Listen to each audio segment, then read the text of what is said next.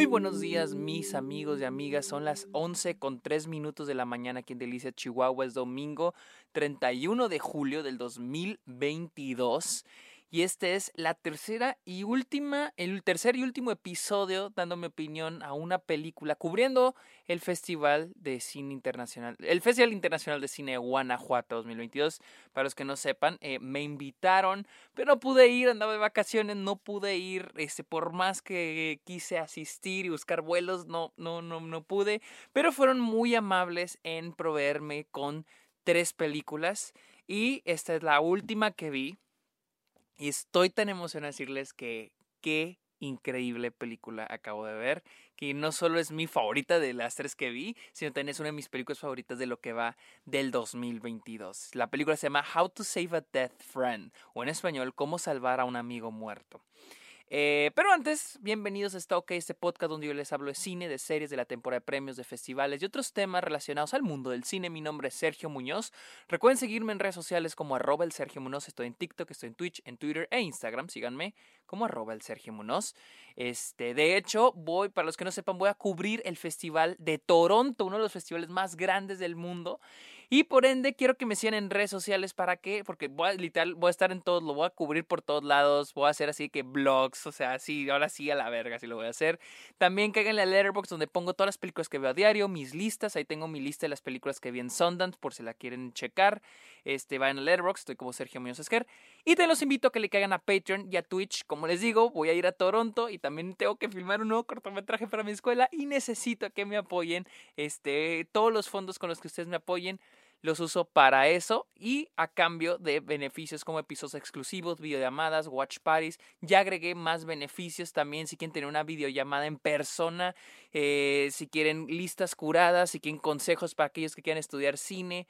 Ahí están todos los beneficios en Patreon. También episodios donde ustedes puedan participar. Ya hay un tier donde ustedes pueden participar en episodios de esto, ok. Así que cáiganle a Patreon o suscríbanse a Twitch.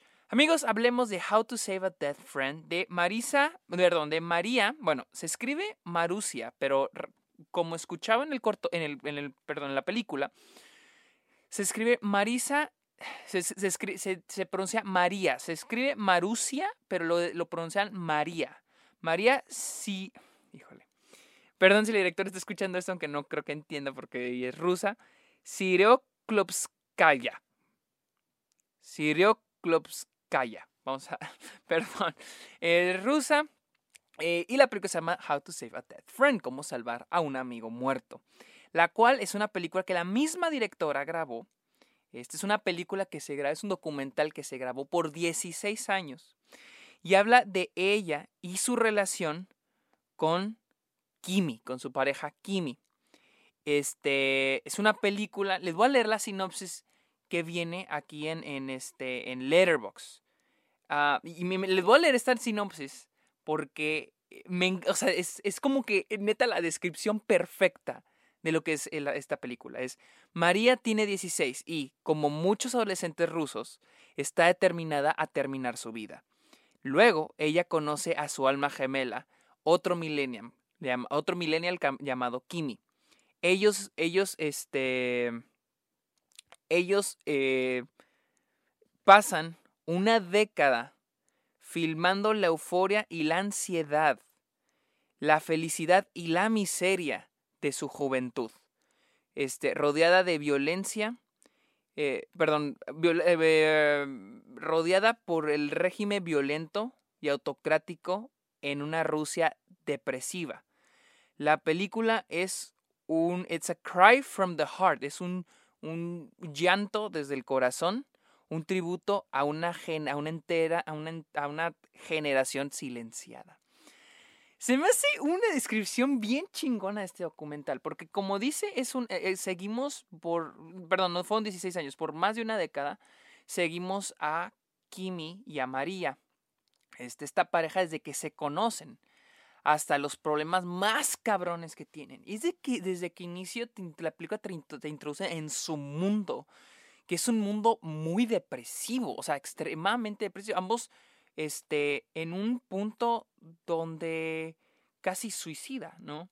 Y te, te dicen que es algo muy normal entre los adolescentes en Rusia. eh, te nombran incluso los, nombres de sus amigos que ya se han quitado la vida, las diferentes maneras en las que se han quitado la vida, y que para ellos es algo muy normal y que para, y que para ellos en cualquier momento ellos van a hacer lo siguiente. Y es bien interesante todo, toda la perspectiva de este mundo, porque te lo ponen como el mundo de Kimi y de María. Es algo que hace muy chingón esta película, este, este, establecerte esto como el mundo de ellos este mundo en Rusia. Eh, y es algo que, algo que, que, me gusta mucho que trata esta película es el tema de la muerte. Es algo que tiene muy bueno esta película es que trata demasiados temas. La amistad, el amor, las relaciones en sí, eh, las drogas, la muerte, la depresión y todo lo hace de una manera bien chingona. Y creo que de todos te, te, golpea, o sea, la neta te golpea bien cabrón. O sea, literal es algo como que no sabes si estás, cuando acabas no sé si estás llorando de felicidad o de tristeza, porque es tan, es hermosamente deprimente, fue lo que puse en Letterboxd. Es, es una película hermosamente deprimente, porque es una historia de amor muy bonita, pero que es, es este, muy cool, o sea, muy, oh, te desgarra el pinche corazón, ¿no? Eh, y, y, es que la manera, por ejemplo, en la que ven el suicidio, porque es el, en, el cuando se habla de la muerte, el suicidio se habla de una manera tan normal y de una manera tan, tan, como si el suicidio no fueras tú el que te quitas la vida, es alguien más, como si el suicidio fuera una muerte más, una muerte que en cualquier momento te pueda llegar y que es inevitable que llegue. La manera en que lo toca es, güey, te destruye. O sea, no mames, güey. Dices, verga, güey, ¿qué estoy viviendo? Eh, y, sí está, o sea, sí está muy fuerte. El tema de, de la muerte también eh, a través de las drogas, a través del hermano de Kimi, porque el hermano de Kimi, pues también es un drogadicto. Y hay un momento donde ocurre algo, sin spoilers, no, no se muere, pero ocurre algo, y él describe su experiencia casi al llegar a la muerte. Y es un momento cabroncísimo cuando él describe lo que es, el, estar muerto, literalmente, el estar muerto. Y es, y es que todo el título de la película, que es cómo salvar a un amigo muerto, que es cómo salvar a alguien que ya sabes que está muerto, que alguien que ya sabes que va a morir, ¿cómo lo salvas? ¿Cómo puedes hacer algo?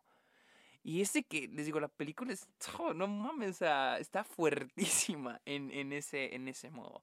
Algo que aplaudo mucho también es, el, es todo este estilo que crea la película, todo este, este estilo eh, a través de montajes y de lo que nos muestra, porque juega mucho con, con el estilo de footage que nos va mostrando.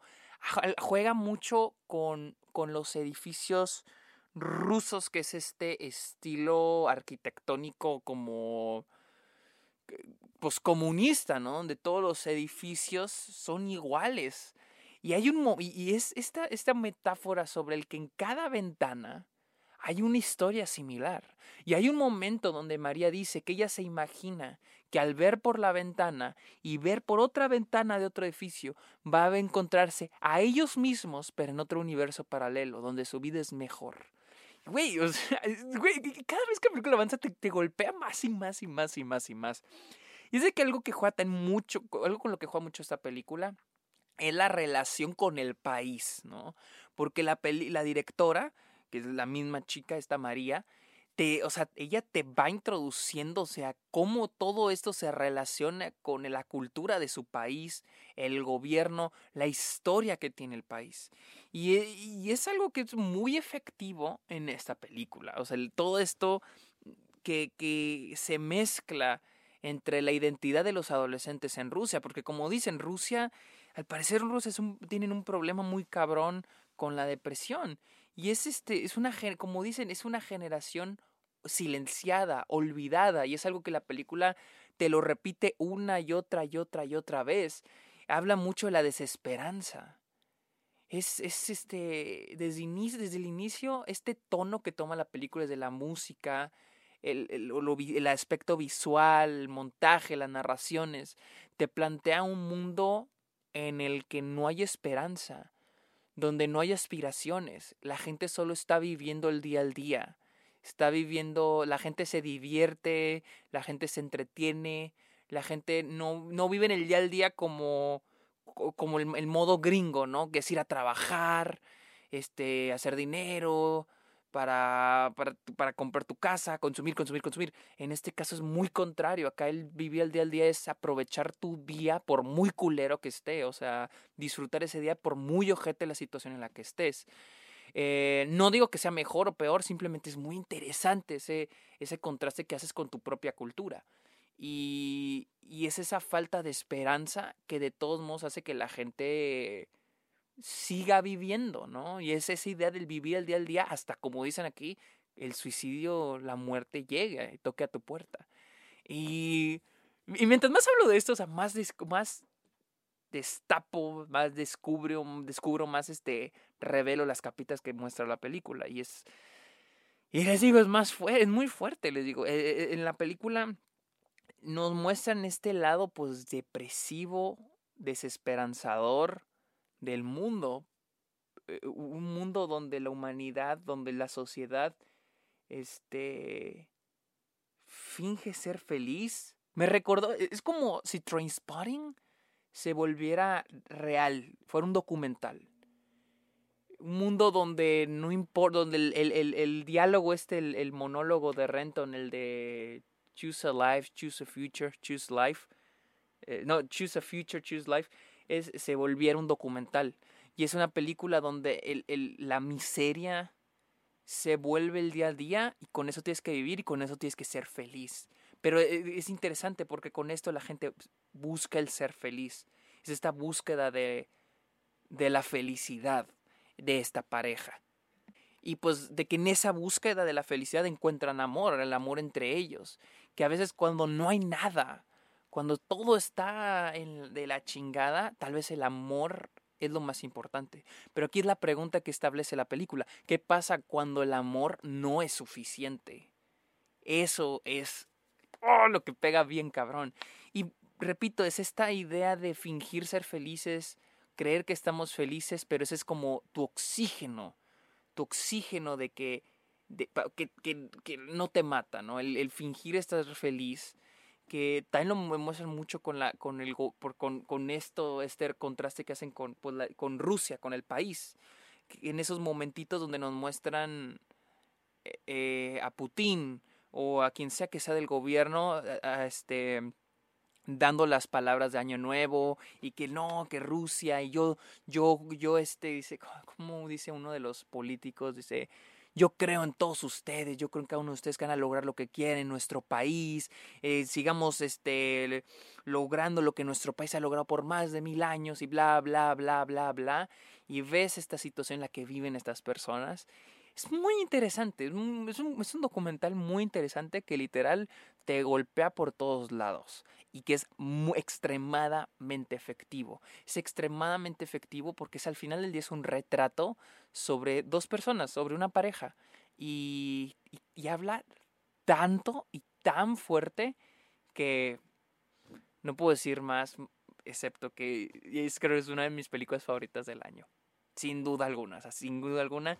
Y cuando tengan la oportunidad, la película al parecer se estrenó en Cannes llegó al Festival de Guanajuato, llegó a algunos festivales. Espero que llegue a algún lado así en esa plataforma de streaming porque es un, es un, es un documental que en serio se tiene que ver. Es un gran documental. Pero bueno, esta fue mi opinión de How to Save a Dead Friend de María Cirueclos Cava.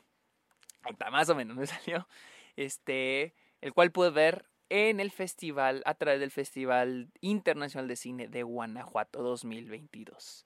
Así que amigos, recuerden seguirme en redes sociales. Estoy en todas las redes sociales como arroba el Sergio Muñoz. Estoy en Letterboxd como Sergio Muñoz Y los invito otra vez, otra vez que le caigan a Patreon o se suscriban a Twitch. Amigos, muchas gracias por escuchar este episodio de Stock y que tengan muy bonito día. Es domingo y pues si lo escuchan el lunes, que tengan bonito inicio de semana. Bye.